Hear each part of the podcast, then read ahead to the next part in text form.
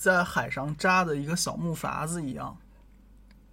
然后你可能是拿竹子扎的，你可能是拿木头扎的。那它是一个很规矩的，横是横，竖是竖，然后横要有多少条，竖要有多少条，然后绑在一起，拿什么绳子绑，绑几圈儿，然后打什么结，这都是一个你能控制的，可以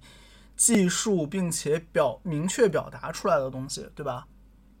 嗯嗯，是的。然后上面你再织一个帆。然后呢，帆做多大？然后呢，多长的一根桅杆？然后怎么固定它？好了，你的这个小木筏子就成了。然后你把它推到海上，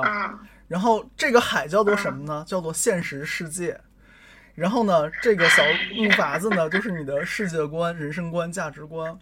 然后你被世界把人生观、价值观 打碎了。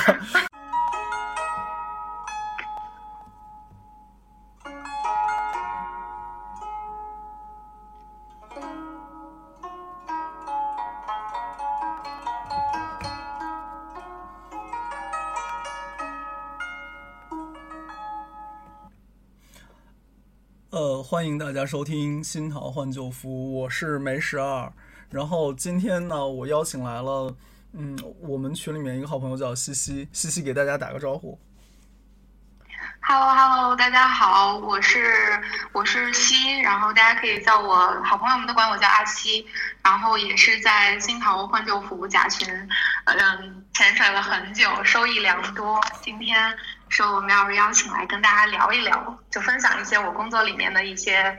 经验吧。然后我背景是一个心理咨询师，然后也在心理平台工作，所以对于心理健康还有心理咨询的过程会有一些了解。今天很高兴，也希望能跟大家多多交流，多聊一聊。嗯，好，梅老师。好呀，那个。我们当时是拟了拟了一个大纲，内容是关于 关系对人的生命体验和幸福感何其重要。那个其实不用这么挨吧？想要砸死自己。哎呀，就咱们要不要说一下这个背景呢？好啊，说一下我印象当中，当天那应该是我们群里有一个小伙伴。嗯，就遇到了这个问题，对吧？就是对，他提到其实是跟父母的一些关系，然后有一些冲突，然后让自己很长时间感觉到那种压抑的愤怒，但是也没办法去表达，因为对方是自己的父母，觉得这些对于自己影响还是挺大的。这个是当时咱们群里一个小伙伴提的，然后有很多群友在提供一些自己的这个建议和见解。然后另外是我当时 手里的一个个案，刚好跟亲密关系相关，所以我跟麦老师列了一下这个这个提纲，就我们讲一讲关系，以及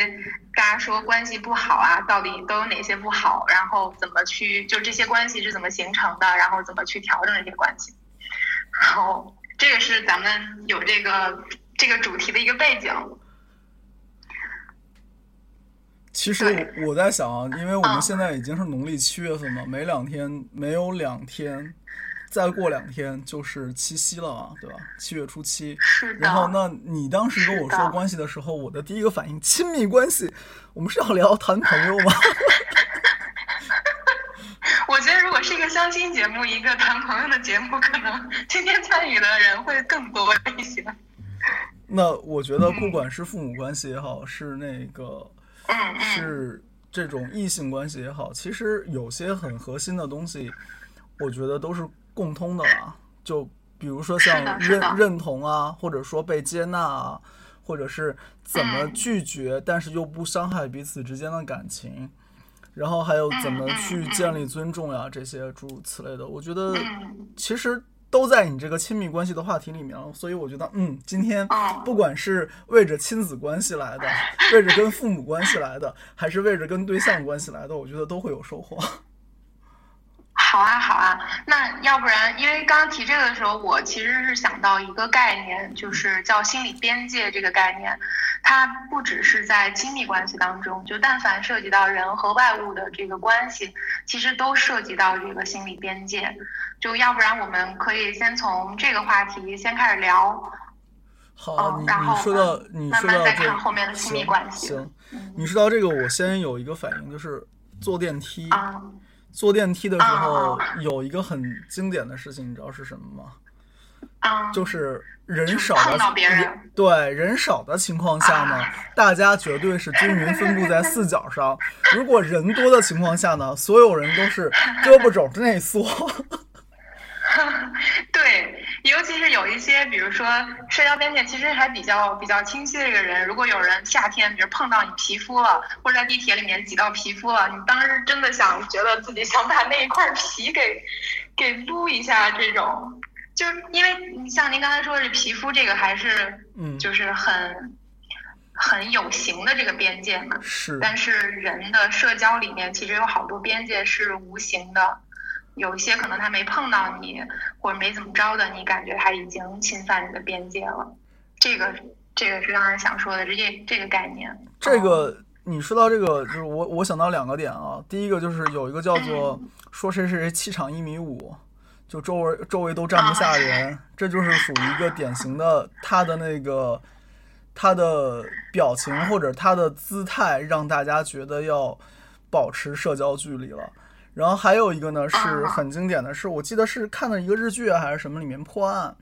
就是怎么证明那个男主角跟另外一个女女的有奸情呢？是说他们两个人上电梯，在电梯里面，他们没有就是乘那个最远距离分布，或者是没有没有说离得很远，反而是那个女的在这个男的背后很近的地方，然后侦探最后就以这件事儿来论断他俩。关系肯定有问题，是真真真实的也是这样，是不是？真实的我没试过，我只能说我没试过。但我我觉得会吧，就是当你想用气势压迫别人的时候，那一个很典型的特点，就是一个很典型的，如果中间没有隔着桌子的话，肯定是上前一步，然后恨不得把脸或者是手就。指在对方鼻子上了，对啊，然后这个其实就是一个一个距离感的压迫嘛。好，对对，话筒交给你，你继续。你说这个，我是想起来，就是之前看一一些那个心理学的实验，就是也是关于这个社交距离。比如说一个空旷的这个自习室或图书馆，嗯，如果就没有多少人，但是有一个人就专专的，就是呃。挑了旁边的那个座位坐下来，其实也是一个安全的距离，就是也是一个如果人多的时候，大家也是那么坐。但是如果这种情况下坐过来，其实让人还挺，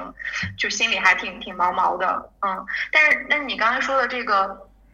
嗯。这个还是比较就社交层面的一些这个心这个边界和距离吧。然后我们呃临床里面会经常看到，比如说其实是在小朋友非常小的时候，婴儿时期或者甚至胎儿时期的他这个心理距离，其实就心理边界其实就已经是在形成了。如果小的时候，比如说父母没有特别照顾好孩子的这个心理距离，让他。感觉不到，就是自自己的这个心理边界是缺失的，那他很容易就变成，嗯，比如说，要么他是非常依赖于父母的，依赖于他人，没有办法去做自己的判断，没有办法做自己的人生决策，这是一种；还有另外一种极端呢，就是他没有这种距离，那就在自己的那个世界里面就是称王称霸了，那就是一切东西都是都是自己说了算，也。不会有意识到别人也有这样的心理边界，所以就会很肆意的去入侵别人的心理边界，比如说呃指挥别人呀，或者就是肆意的给给他人建议或者是命令，这些其实都是心理边界没有很好的健康的建立的一个就两种极端的坏的情况。人际关系里面是这样，就是跟父母的关系、爱人的关系、孩子的关系，可能都会有这样两种极端的情况。这个是在反正在临床里面，我们讲心理边界的时候，会会有这种这种的情况。嗯，那我我们有没有就是听友想发言，或者说就这个说说自己身边的案例啊，或者怎么样子的？嗯，有吗？有的话请举手。那想到了再举手啊！你说，对我我跟大家介绍几种，就是心理边界如果不够完整，它会是一种什么情况？大家可以对应一下，比如说自己在日常生活当中有没有人也是这种这种形式的。如果有这种表现的话，就基本上是他的这个心理边界还是不够完整的。嗯，一一种就是常见的，就是在关系里面要经常去控制别人的，控制对方的，这是第一种。然后第二种是。非常恐惧和别人产生真实的关系，不敢表露自己的这个真实的情绪，或者是对于对方的反馈，尤其是一些负面的反馈。然后第三种情况就是缺少一些独立的思考，做任何决策都喜欢问别人的意见，然后听别人的这个想法。还有就是，呃，大家有没有遇到这类的人？就是不断的去侵犯他人的这种心理空间，去点评别人也好，呃，各种方式去激怒别人。这个也是一种极端的，还有一种也是常见的，就是这个人没有办法理性的去表达他自己的一些情绪和内在世界是非常混乱的，也就是他对于外面的这些事情和人是没有办法产生一些现实的这种理解的，很多时候是存在于自己的呃混乱的这个自己内在的这个想象当中，这几种方面。都是可能心理边界还不够完整的一些体现，也会在关系里面造成这种混乱或者是不舒适。嗯，你说你说的这几种，我我想到的都是电影里面的场景，就好像有一个是那个《阿飞正传》里面就说，哦，不是《阿飞正传》，我不记得了，反正就是他说，那如果想被别人不拒绝，那最好的方式就是我先我先拒绝对方。那这个我觉得就是回避型人格，就是你说的第二类。然后呢，你说的第三类就是那个人格扭曲的 那种，我就想到了那个当年很经典的一个电影，叫做《搏击俱乐部》。他一直是觉得是他那个朋友是坏蛋，他是那个被迫跟着他朋友一起做的人。其实他是精神分裂，就他那个朋友和他是一个人。对对对，他的情况都远超于就是。我们对于呃神经症水平的这个这个理解，它是到了精神分裂的这个这个层面了。但是您刚才说的另外那个，就是恐惧跟他人产生真实的关系那一块儿，因为我临床的个案里面，或者是我们。呃，日常的一些咨询师们的专业讨论里面，也能看到来做咨询的很多的，嗯，女性的用户，当然也有一些男性的这个来访者，他们是在建立亲密关系上面是有一定的困难的。这困难的一个方面是在于，他们很多时候会预设说对方可能会不喜欢我，或者是对方不一定能够接接纳我所有的这个问题。那与其我等到对方嫌弃我，或者是对方。不爱我了，那我就先选择离开，或者是我以更苛刻的方式去挑战对方。那这些都是有一些混淆了他内在世界对于这个关系的感受，以及现实情况下是什么样子的，也是我们日常生活当中其实会常见的一种呃心理的感受。嗯，那如果是这样的话，那像这样几种是不是都是需要去接受心理治疗才可以的？嗯，咱们那天在群里那个小伙伴抛的那个问题，我我当时有想回复，但是工作太忙没来得及。就是我觉得在关系里面的这些问题，或者是产生的问题，一定要是在关系里面去得到修复的，嗯，在关系里面得到校正和就是调整。因为我记得当时梅老师其实有建议说，如果他有一段高质量的亲密关系。在这个关系里面受到接就被接纳，然后被被被滋养，那他的这个关系，呃，也会也会得到改善。我觉得是同样的道理。嗯，好的伴侣可遇不可求，呃，但是反正这类的问题是要在好的关系里面去修复。心理咨询是好的关系当中的一种，因为心理咨询师他们的专业要求他们不能去呃带着自己主观的这种。呃，评判评判对方是要更完整的去接纳接纳对方，作为一个人接受他的所有的负面的情绪，嗯，负面的认知，在这样的纯净的关系里面，这些问题才能得到矫正和和和修复。对我，我会有时候感觉我说话会有点太太绕，所以需要大家多担待，因为一涉及到专业这块，我就不自然的就就会讲话绕一些，嗯。我其实一开始拉这个群，包括大家在群里面相处，包括我就是我我觉得我拉的群最大的区别是，别人的群都是要保证信息不对称的，就是你们相互之间 不要加朋友，不要加好友。但我的群上来就是你们之间相互加好友，然后还还拉那个什么，就是那个小天使活动嘛。两个群其实都搞过小天使活动，目的其实就是说，你你向别人表达善意的时候，别人也会向你表达善意。然后一方面是帮大家破冰了，另外一方面或多或少吧，我其实是想让大家能去。建立一些就是好的关系。嗯嗯，是的，我我看到今天其实我们群里就有两个事情是，呃，有的就有一个小伙伴是最近压力会比较大，他说跟你聊了一下，你也建议说来群里面收集大家一些一些祝福，这其实是很好的很好的就是关系的模式。然后我觉得虽然是在。嗯，虚拟的网络里面，然后是可能有些人还不是真正的相互认识，但是这种纯粹的祝福，这些是是对于人在关系里面体验好的这个感受是很有帮助的。对，那个群里面嘛，就是多数人是跟我会有加微信的，然后呢，所以对我来说，嗯，我是一个大家都能看得到的比较 比较真实存在的人吧。包括我长什么样，多多数人都知道。然后呢，包括我住在哪里，因为我还给大家发过快递嘛，都是我家地址，所以大家也知道。就就其实，至少说在这个群里面我是真实的。然后因为我是真实的，所以大家更愿意相信其他人也是真实的。然后还是我说那话，三十岁之上其实就比较难交朋友了。然后通过这个事儿呢，能让大家三十岁之后还能交到朋友，我觉得。对我来说是很有帮助的。是我，因为我就嗯嗯，难免又会扯到就是我们我们工作里面的一些事情。嗯，因为我们在跟。可能个案有一些亲密关系方面困扰的时候，我们也会评估他，比如说在人际关系的这个亲密度的这个部分是是什么样的。比如说我们会问说，你会跟别人，你你世界上有没有人是跟你无话不谈的人，或者是，嗯，你和别人讨论自己一些，比如说不那么体面，或者是，嗯。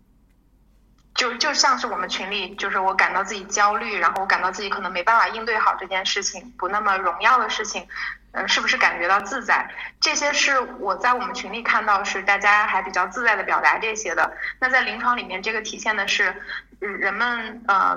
人们愿不愿意去表达一些自己的这些真实的感受和自己真实的经历？因为当人们愿意去分享这些感受经历。愿望或者是失望的时候，彼此之间的这个感情的这个亲密度会会变高，所以这个也是我在我们群里看到的这样的一个情况。当然也给大家一些小 tips 是，如果你想跟一个人拉近一些关系的时候，你可以主动的去分享一些你的呃感受，然后经历，或者是你一些就觉得小的糗事之类的，这些是能够加强你们之间的这个亲密的这个感觉的。所以 之后可能也在群里可以多鼓励大家分享这些。好呀，好呀。然后我说一下，就是那个群里面昨就是今天早晨嘛，那个张同学就是发红包让大家让大家祝福他，说出他自己焦虑的事情的。这个他是昨天昨天大概六点还是几点发给我的晚上，然后呢我没看到，我看到都已经快十一二点了。然后他是今天早上回复我的，然后呢，我昨天晚上就跟他说了方法，让他去群里面求祝福，还有一些玄学的方法。其实到群里面求祝福这个东西本身也是个玄学的方法。为什么说它是玄学呢？你记不记得我说过五帝钱？五帝钱不光是它是铜的能量，它是金嘛，同时它也是因为是很多人都摸过，因为它是钱是流通的嘛，所以它是沾人气儿的。然后沾人气儿的东西呢？就能有强大的能量。那我叫他去群里面发红包，等于是通过这样一个发红包的方式，让他去沾更多的人气儿。然后呢，有更多人的祝福。那讲到底，大家都希望你好，你就很容易好。嗯，哦，啊，这是一个很好的方法，就感觉我们群里可以就是定期举办一些许愿池、收祝福的活动。可以有，可以有。然后再有，再有，再有一个点是什么呢？就是说，你如果是跟心理医生一对一的话，就像你说的，其实是需要破冰的，而且这个破冰可能是很久的。而他前面需要破冰，后面有一个大的问题，就是我理解是会存在依赖。就全世界我就只有你这么一个朋友了，所以你我一定不能失去你。然后那心理医生压力得多大啊，对吧？然后类似的有这样的故事的，就是那个哥哥的最后一部电影《异度空间》，其实讲的某种意义上是这样一个故事。一开始是那个林嘉欣嘛有心理障碍，然后找他治疗，然后治疗到最后就其实是他也有心理障碍，只是他埋的深而已啊。然后，那我觉得，如果是像我们群这样的玩法，最大的好处是说，大家可以把心都敞开，然后你交到的不是一个朋友，是一群朋友。当你需要力量的时候，你是找这一群人，而不是找某一个人，那样你就不至于说把某一个人榨干，也不存在谁要背一另外一个人所有的这个情感上面负能量的东西，所以。相应的，我就觉得用这样的方法，就谁都不用太累，但是大家又都觉得很轻。嗯嗯，我我是觉得对于一些我咱们日常里面需要的这种轻度的呃社会支持，这个群是有个很好的这样的一个作用的。嗯，您刚才说的这个破冰的，就是跟咨询师破冰的这个，在我们的临床里面或者咨询过程里面叫做关系建立的这个过程，其实是更多的是需要说让来访者能够去信任咨询师，去相信他，他们双方是呃为着共同的目的来来前进的，然后咨询师是关心他的，以及有些人是关心他的，因为。因为在比如说人际关系上面有困扰的人，可能有一些人他就是在信任问题上会有会有困扰，比如说他很难相信对方是真正关心自己的，很难相信世界上真的是有人是可以信任的。那咨询师去就需要更高密度的、更高频率的去跟他的这部分去工作，让他逐渐能能在跟咨询师的这个关系里面体验到那种对方是可以信任的。呃，然后再把这种体验去泛化到可能跟别的人的这个关系里面，但是这个确实是需要咨询师有很多的这个呃精力、情绪、感受的这些投入。这个咨询也收钱吗？这是一个平衡的，对。就你说这个，其实我觉得，就比如说看八字算卦，然后。那个命理先生也好，八字先生也好，其实也是类似的。就是如果你没有方法去信任这个帮你算卦的人，那这件事情其实是很难往下进行的。然后一般情况下呢，是说会我帮你算算你过去经历的事情，然后呢，你觉得准了，然后你就觉得啊，这个人不是不是骗子，这个人还有点本事，然后你就会信他，然后进而他能帮你去说。那个推导下一步说看你的运势上面会怎么样，但这个其实本身逻辑上是有有问题的，就是说我前面中过彩票，我后面不见得中还能中彩票嘛，对吧？我前面算得准，不代表我后面会算得准。然后，当然大家其实老会跨过这个坎儿了，就是不被这个逻辑所绊着，就是就是哦，他之前能算得准，那后面他也会算得准。但是这个话其实两头说了，一方面。我觉得算卦这件事儿本身是，就是你去建立了一个比较深层次的信任关系，这是第一个层面，是对这个人有好处的。就像你说的，基于这个信任，他可以去推广到别人身上，这就是我说的放松信任呀。然后第二个呢是说，他确实能提供一些玄学上的帮助。再说的具体点，就是我说的，就是告诉你哪些时间窗口是你值得要抓住的，然后你在那些。时间窗口上面，往往那个时候是你运势比较好的时间窗口，去做对的决定，然后就把一些大的人生阶段该跨的台阶就跨过去了。然后在我看吧，其实就是这是那个命理先生也好，心理咨询师也好，确实有共通的地方。嗯但反过来讲呢，你看到很多那个公众号啊什么的之类的，就会去嘲讽说那个命理咨询师。就是命理先生就搞得自己跟心理咨询师似的，然后如何如何，然后就话会很不好听了。但我觉得，就怎么讲呢？其实看哪里的玩法吧。然后我觉得这个事儿完全是正常的，而且也是有必要的。嗯就像你前面节目开始之前跟我说的，说会有那个就是玩占星的过来学点心理的，嗯，或者是学心理的去嗯玩点占星的，这个可能在国内算是刚刚开始有吧。但是我我看到的日本的或者是其他国家的还是蛮普遍的，尤其是日本的。就之前我们做节目有用过一个是那个不能说翻墙，反正就是一个跨国大家可以都上去聊的软件吧。然后我就去搜了一下里面做风水和命理咨询的，发现，嗯，嗯基本上日本的那边这些命理咨询师啊什么的，都是会带心理的东西在的。嗯嗯嗯，我确实会觉得这些东西比较相通，因为我们早年学就是心理咨询的历史里面，其实当时也提到过，早年比如说西方的嗯、呃基督教的神父，他们其实在很大程度上给呃很多的呃，嗯就是教这个子民其实是提供这些心理上的这个安做。做告解嘛，他们要求一年至少嗯，对，一年至少做一次告解，办一对对对次告解。然后你把你那些不好的事情、不对的事情说出来，然后呢，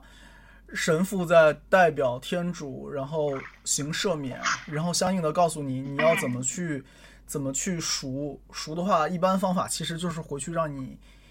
念经，或者是勤快的来参加那个弥撒。嗯，是这个对应到我们咨询里面的一些技能，就比如说，他提供了一个呃无条件的关注、积极关注，然后这种共情式的倾听。那他不管是做过就这个再再不堪的事情，他都可以放心的去跟这个神父去讲，去获得一个表达和疏解。那也有一些，比如说建议或者是其他的改善的方法。嗯，被被被这个神父提供出来，然后这些其实都是心理健康状况恢复的 一些重要的方式。那我就想问你了，那像心理咨询师会不会给他的病人留作业呢？留类似于留作业看不同的流派、不同的取向，比如说咱们国内就或者是主流几几大类的取向。精神分析的这个这个咨询师，他们不太会留作业，不太会非常结构性的引导来访者，更多的是跟随来访者他，因为他们的一个假设是，来访者当下想要表达的内容、情绪都是他们潜意识里面最重要的东西，所以他们不会做干预。然后，但是认知行为取向，他们会更多的关注在来访者对于一些特定问题的一些认知上面。比如说，有些人就是自我价值感比较低，就是总是会觉得别人一定会看不起我，或者是我我。啊、我一点都不可爱，我别人肯定会嫌弃我，等等之类的这些。那他们更多的是根据针对这些核心的错误的概念去工作，包括他们会留一些作业，比如说你你记录下来你今天三件你觉得你自己做的很不错的事情，或者有哪三个时刻是你又有了这样的呃不自信或者是自自我价值感低的这样的一些意念等等之类的。不同的流派会留不同的作业，嗯，还还对，还挺有趣的，对，嗯。我我看到，其实现在线上有很多呃心理的线上的训练营，包括书写的训练营等等，他们更多的是基于认知取向的方式，更可以结构化的去做一些心理的干预。嗯，对，那这个是作业的这一块儿。嗯，那如果说到这方面的话，我就在想了，那它其实是起到纠偏的作用吗？那那前提是先要有偏，比如说我们刚才说，我们其实都是在聊人际关系。那说人际关系差，或者说伴侣关系差，到底是哪些东西会让人感觉到差，以至于我要去看心理医生呢？嗯，我觉得拆几个问题来看，比如说要不要去看心理医生，其实有几个非常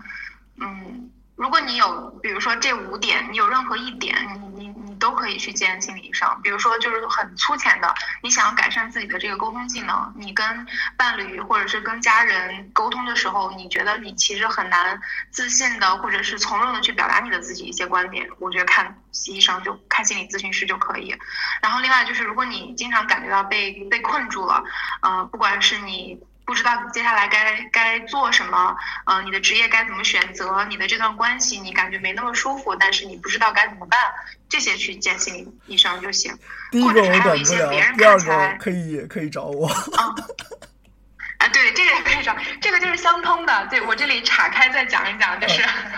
嗯，我是上周哎上上周吧找梅老师，就是工作了一次，然后那次工作下来，我就复盘我的感受是什么，就是。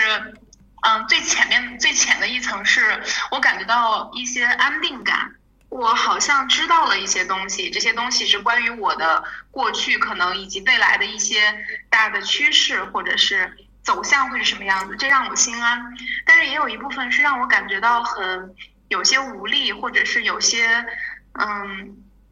有些失望。这个这个部分是在于我知道了一些一些可能的，比如说呃窗口期或者是关键期，但是如何去把握这些东西，也仍然是需要靠我自己的努力去去达成这些，而不是说就宿命论了，或者是我我就可以呃坐享那个时候的成绩或者什么的。然后我就在想，这个感觉好熟悉啊，就好像是我去做咨询的感觉。咨询师也会帮我去梳理，比如说我的现在的一些性格或者关系模式，大概会是什么原因造成的？那我怎么去做调整？那具体我能调整成什么样子，或者是我如何能获得更好的关系？仍然这个里面我的这个主动性，呃，影响会很大。哦，这个是我说到这个，你说到这个无无无助的感觉，我插个比喻好吧？就是啊。也是我今年发生的事情，就是我有一天我想明白了一件东西，是什么呢？就是说，我我习惯性是说宗教，其实不是宗教，而是世界观。就是你的世界观、人生观、价值观，它其实就像你你在海上扎的一个小木筏子一样，然后你可能是拿竹子扎的，你可能是拿木头扎的，那它是一个很规矩的，横是横，竖是竖。然后横要有多少条，竖要有多少条，然后绑在一起，拿什么绳子绑，绑几圈儿，然后打什么结，这都是一个你能控制的、可以计数并且表明确表达出来的东西，对吧？嗯嗯，是的。然后上面你再织一个帆，然后呢，帆做多大，然后呢，多长的一根桅杆，然后怎么固定它？好了，你的这个小木筏子就成了。然后你把它推到海上。然后这个海叫做什么呢？叫做现实世界。然后呢，这个小木筏子呢，就是你的世界观、人生观、价值观。然后你被世界把人生观、价值观 打碎了，这就是我们常说的这个，嗯，就是本来以以为是块木头，对啊，就是本来以为抓的是块木头，结果后来发现抓的是海带了。然后，那个世界观是这么个玩法，然后包括其实宗教信仰也是这么玩法。然后宗教信仰更明白的是什么呢？它里面会有很多规矩，我们说为说是戒也好，说是戒律也好，对吧？常说佛教的杀盗淫，杀盗淫妄酒。然后呢，那个基督教、天主教这些其他的西方宗教，就可能就是摩西摩西十诫。那他用这个很精密的十十条竹子或者十条木木头扎成一个最基本的核心小木筏子，然后呢，佛教那个沙道淫妄酒呢，就是也是扎成这么五根木头的一个核心筏子，就基本上你只要在这个核心筏子上站着，就不太容易被那个被那个浪给拍翻了。然后接着是有意思的事情了。就是这个世界本质上其实是像海一样是无序的，而你的小木筏子是有序的。当你站在你的小木筏子上看世界的时候，这个世界就是有序的了。为什么呢？因为你脚下那木筏子是横是横，竖是竖的。啊，这个确实是很很形象的展示了我刚才就是那种又有一定的安定感，但是也会有一些无助、绝望的那个部分。因为小木筏子横竖是非常清晰的，这个确实让我感觉很安心。我知道我脚踩的东西是什么，但是未来这个广袤的这个大海变化多端，这个确实 还是会感觉很无助啊。那我刚才的描述，你有没有注意到一个点？我描述的角度是上帝视角。嗯。就我描述的角度是我没有站在船上。我来看透这件事儿是怎么样子的。当你能在船上，并且能有上帝视角的时候，你就没有什么好怕的了。就包括你脚下的小木筏子，那个木筏子本身，它就是一个工具嘛。就佛教讲，不是有小乘大乘嘛？所谓小乘大乘是说渡多少人而已，小乘是渡自己，大乘是渡。你和你周围所有人，就是我说的带着大家一起下轮回的摩天轮。然后你看，所以大乘讲法里面是会说，那个如果我都已经到彼岸了，那我连这个船我都可以不要了。我们无非现在是在飘着，然后有这么个船，有船的目的是让你能浮在上面。如果你能浮在上面，有没有船其实都不重要。所以你其实。只要想着我能浮起来，放轻松就好了。嗯，好，我说的太远了，我们把话题拉回来。我我在努力体会这种是一种什么样的感受，但是我发现我还我肯定是远不到那种境界，就是我甚至想象我都没办法体会那是一种什么样的感受。那我就这么说吧，就是你潜，你有没有你有没有玩过潜水？不管是浮潜还是深度的，没有是吧？那我就告诉你一点，就是在潜水这件事儿上面，会游泳是无效的。但凡是去潜水的地方，那个深度，比如说是你最差嘛十米，对吧？深一点二十五米，然后你这就得是 A O W 的证了。然后潜水这件事儿本身是让你在海里，你靠。游是游不动的，因为那个水那个浪，最好是当然平时真正去潜水也是选没有浪的地方，但是就是这样，你不带脚蹼你都是游不起来的。而当你在水里不折腾的时候，你反而能平静下来，不呛水，浮起来。嗯，一就。其实跟我在群里说的很很很近似，就是你在水里是放松的时候，你不折腾的时候，你的状态反而是好的。你越扑腾，反而越容易扑腾死。然后，所以当我们刚才说的三观尽碎，你的小木筏子被打碎的情况下，先别扑腾，事情就有有救；使劲扑腾，事情反而没有救。你观察一下，其实周围很多人也是这样。嗯嗯。然后那个，我能想，嗯啊，你说，您您说，我就说啊，这个我我能，啊啊啊，没事，您您先说，你先说，我先说，我我先说，可就把这个问题又拉到特别浅的层面了。好呀，你先说吧。我先说，就是当你人际关系发现有问题的时候，第一要做的事情是放松，别扑腾了，不要去拿你的小木筏子来衡量。也不要说这个海水为什么有暗涌，而是你自己先放松下来，让自个儿能先从这个事儿里面浮起来，然后你能用上帝视角来看这些东西，然后回到那个放松信任的状态里面。所以，其实我觉得人际关系出问题的时候，第一要考虑的不是冷处理或者热处理，而是不处理。你先让你自己不在那个状态里。对，我也觉得是这样。就是我刚才为什么说我拉回来了呢？是因为我想到，不是群里有个小伙伴提的问题是跟坏情绪相关的嘛？就是同样的道理，一旦有坏的情绪出现了，也是先不要想着什么办法我能把自己从坏情绪里面揪出来，而是先去接纳一下，就是先接受说我自己现在有这个坏的情绪了，我看看可能什么原因造成的。不要在这个时候要急于做一些决策，或者是我立刻要从这个状态里面出来，就是任何情绪出现都是有一定的原因的。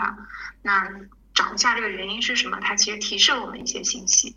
反而在这些情况下面，如果去盲目的做一些决策，那很容易再次陷入到呃失望当中，也有可能做一些不明智的这样一个决策。其实跟苗儿刚才说的人际关系的遇到问题，呃，当下我们该处理的其实是很类似的。我这个是我刚才就是梅老师你说的过程当中我想到的。然后我第二个我我很好奇的问题是，就是嗯。你也会有这种情绪困扰吗？有啊，当然有了。上来上来我就跟你说了，就是我是我们说从玄学角度讲，我是喜木火。嗯。那春天属木，夏天属火，立秋开始就属金了。金不是我喜用。嗯。然后呢，水也不是我喜用，所以秋冬我其实理论上运势没有春夏好。当然，我们只说的是那个季节啊，没考虑每个月的那个天干。如果再考虑上月的天干，可能会有不一样。然后，但大的趋势嘛，总归是这么个趋势。接接下来，那个就用梅嫂的话说，我会每年秋冬啊，必然会有一次比较大的情绪不好。那我其实我现在其实是在经历一个情绪不好。其实你如果观观察群里我说话的话，会发现最近一个礼拜我群里话都很少，对吧？没有人讲话是有淡旺季的，一到秋冬，请大家珍惜。然后那个就是两方面原因了，一方面是说我会在这个时候去审视我自己的情绪，嗯。然后我也会在这个时候审视我说话的方式，然后如果是审视我说话的方式的话，那我其实我很清楚，我到了那个秋冬天，我可能语言上面会具有一定的攻击性，就可能会比平时会尖锐一些。然后呢，另外一方面的话呢，就是我秋冬天的时候也会，就是像你说的会有不自信嘛。就是我会怀疑我自己做过的决定，但我很清楚一件事情，就是因为当下的这个天时不是我喜用，所以我在这样的时候是不能做重大决定的。如果我在这样的时间段做重大决定，那可能是容易让我后悔的。所以到了秋冬天，我基本上不做重大决定，要么是被事情推着走，要么就是维持上半年做的决定继续做下去。嗯，那采用这两种方式，就我如果粗暴的说，就是相较于春夏的那种蓬勃躁动，这种方式可能更更想消极被动一些。如果采用这种应对的方式，是会让你的情绪会感受更更好一些吗？呃，不是为了让情绪更好一些，而是说我不要去触发一些容易让事态更不好的事情。所以，我到我到冬天的时候，冬天的时候，我都是能猫冬就猫冬的。什么叫猫冬？就是像狗熊一样找个洞，然后我就不动了。嗯。所以我的话，事业上，我到秋冬天的时候，我就是更多是求稳了，就是保持现状吧。所以，就是春天、夏天的时候，可以激情洋溢，去创造一些新的玩法。然后到秋冬的话，就不是我主动创造一些新的玩法了，而反而是说，哎，别人提出来的这个东西好，大家都愿意做，那 OK，我我举手跟大家一起，就包括像我们的那个播客，也是大家觉得这个东西有意义，然后然后就做嘛，做嘛就大家一起做嘛，就不是说以我为主去我自己来推动一些事情。嗯嗯，哎，我我不知道在玄学里面会也也讲这种，应该肯定也讲吧，就是阴阳，因为在我心里里面，燥跟郁其实是两极，就比如说，嗯，其实人的情绪都会有躁跟郁这这两极的，嗯，除非比如说是非常非常极端了，达到了嗯双向情感障碍，就是嗯。就是躁郁症的这个阶段，但是大部分人来说，他都是有一定的高峰和低谷，有一定的这个躁动的时候、躁狂的时候，也有一些这种相对低落一些的。我理解这个其实是一种情绪的一个平衡。但您刚才描述的这个春夏跟秋冬的这个，其实在我在我看来，可能在我的这边语言里面，也更像是一种啊躁动跟这种阴郁的一个一个平衡，也是一个很正常的一个一个情绪的这个分布了。那我下面说一个很玄学的东西啊。木火是木火是属阳的，金水是属阴的。一般情况下这么分，就是木火是向上的力量，其实火已经开始从上往下走了。然后那个金水是向下的力量。你你这个其实换到中医里面都说得通，中医也这么讲，只是说到水的时候，水又是从下往上抬起头来了。然后呢，简单讲是一阴一阳，对吧？你复杂讲呢，它就不是一阴一阳了，它是四种状态，然后这四种状态拼在一起是条正弦曲线。哦，嚯！然后再往深了讲，就是十二长生，就是说我把这十二个月份分成十二个代表性的点，那它从就是从长生开始算，然后沐浴、冠带、临官、地旺。衰病死绝木胎养，然后这样一条线走下来，它等于是十二个特征点。然后每个人的这十二个特征点可能不一样嘛。然后也有你说所谓的生命节律啊，或者什么东西的影响，就包括女生大姨妈也是啊。就你不能从出生的那点算，但是你至少可以知道你每个月的周期是怎么样子嘛。然后甚至不合理的还可以通过吃药来调整。哦，这个地方 说个点就是。我前面去学妇科针灸，然后呢，那个那个郭老那边徒弟说了一个很好笑的事情，就是有有一些姑娘认为来姨妈就会痛是正常的，然后他 然后当着这么多医生的面，然后郭老的徒弟又给我们科普一遍，说来姨妈会痛这事儿不是正常的，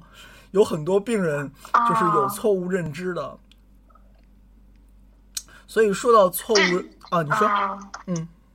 没事儿，就是你你刚才说的这个这个姨妈痛的这个问题，但是但是很多就是嗯女性会有这类的问题啊，这个不是必然的，这个怎么解释啊？呃，姨妈痛的话，我建议真的是去看中医。但凡是姨妈痛，其实就叫痛经，然后痛经是可以通过吃药或者扎针来解决的。然后我有去学的那套妇科针灸的东西，就能管部分事儿。其实我去学这个完全是为了梅嫂学的，但是梅嫂不痛经的，梅嫂梅梅嫂有其他需要调养。然后这个就扯远了，就是说那个说到这个事儿呢，其实是想说，就是病人对自己的自我认知、对病情的认知，可能跟。就是医学上面的定义是有有距离或者有差别的，我我就在想，其实心理心理学方面是不是也有这样的情况？是指类似于比如说像自我暗示之类的吗？就是我认为我没病，其实我已经需要去看心理医生了。啊，会会有这种，这身心是一体的。觉得身心是是非常一体的，就现在，嗯，呃，很多在讲求这个身心医学，就包括医院里面有一些，嗯，病人过来，比如说他长期的身体疼痛，或者是一些慢性的疾病，找不到任何根源的，那医生有的时候都会建立建议说，你要不要去心理科看一看。那从心理的角度来说，人的有一些情绪，或者是有一些呃问题是没办法得到言语上的表达的，那他就会通过身体上面的一些情况来表达出来。所以就是大家有心理方面问题，千万不要憋着，就是你能找人倾诉的要倾诉，你找心理医生的找心理医生，就不然的话，真的憋出病来是是是非常常见的。我不知道这个是不是麦尔刚才想问想说的问题啊？好，那要么我们今天的节目先到这儿，然后那个我放片尾音乐啊。嗯。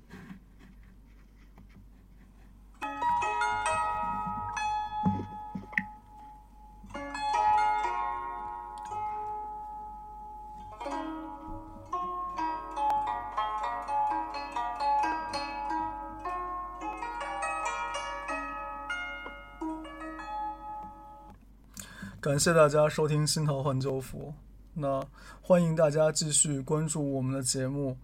然后我们后面还会有很多很有意思的沙龙，然后欢迎大欢迎大家也能来线上跟我们参加。然后预告一下，下一期是会讲关于七月半的话题。然后，当然这期其实七夕没怎么讲，那下一期会说七月半的话题，希望大家能来参与。好，谢谢大家，下期见。